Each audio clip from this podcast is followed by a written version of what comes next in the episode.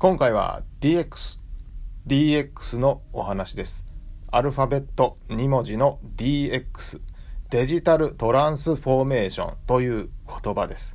あなたは知ってますか ?2004 年、スウェーデンの梅尾大学でエリック・ストルターマン教授が最初に言った言葉、IT の浸透が人々の生活をあらゆる面で良い方向に進化させるという概念のことだそうです。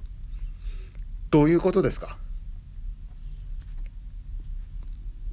事業や情報の電子化とかデジタルテクノロジーを使って事業を再構築するってこと。わかります？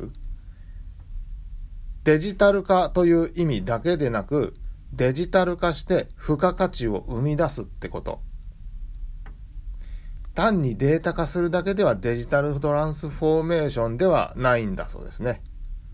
IT を使ってないとデジタルトランスフォーメーションではないみたいですね。ICT とか IoT これを使ったサービスとか管理手法こういうのはデジタルトランスフォーメーションと言われています。関連ワード。DX 推進ガイドラインというのがあります。2018年経済産業省は DX 推進ガイドラインを定めました。DX を国主導で進めていくっていう姿勢の表れだったんですね。